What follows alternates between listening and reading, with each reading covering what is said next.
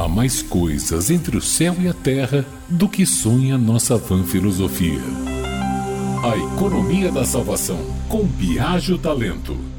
Olá, ouvintes da Rádio Metrópole. Uma antiga tradição portuguesa que chegou ao Brasil colônia dava aos condenados à morte por enforcamento a esperança de escapar no último minuto. Não se tratava do perdão do governador ou do rei, mas um ato de caridade da Santa Casa de Misericórdia. Era comum que nas procissões solenes que levavam o condenado da cadeia para o patíbulo, que entre as autoridades civis, judiciárias e eclesiásticas seguisse um membro da Santa Casa com a bandeira da instituição, para o caso raro de a corda do enforcado se quebrar na hora do enforcamento. Se isso ocorresse e o sujeito ou sujeita sobrevivesse à queda, estaria livre da pena de morte caso fosse coberto pela bandeira da Santa Casa era uma tradição. Há dois casos registrados no Brasil quando se tentou salvar condenados com a bandeira da misericórdia. O primeiro foi na Bahia, no século XVI.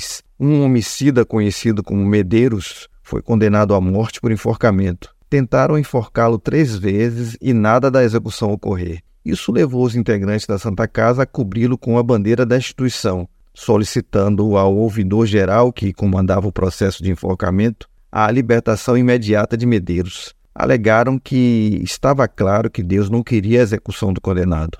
Ele foi conduzido de volta à cadeia e o caso comunicado ao governador Mendes Sá, que a princípio concordou com o pedido da Santa Casa, mas logo depois mudou de ideia, ordenando o enforcamento do réu numa forca que mandou construir às portas da cadeia. O outro caso ocorreu no Rio de Janeiro, em 1837. O português Joaquim da Silva e outro condenado, Manuel da Guia, subiram no patíbulo no dia 7 de março daquele ano. Quando o carrasco abriu ao sapão para os dois ficarem pendurados, a corda de Joaquim arrebentou e ele caiu vivo. Imediatamente, um membro da Santa Casa que acompanhava as execuções colocou a bandeira sobre Joaquim, reivindicando sua liberdade e a comutação da pena de morte. O juiz não quis respeitar a suposta tradição e iniciou-se um grande tumulto entre os que eram a favor ou contra o condenado. Mas o magistrado foi inflexível disse que a sentença precisava ser cumprida e Joaquim foi levado novamente à forca e executado. A partir desse episódio, o governo proibiu a entrada de integrantes da Santa Casa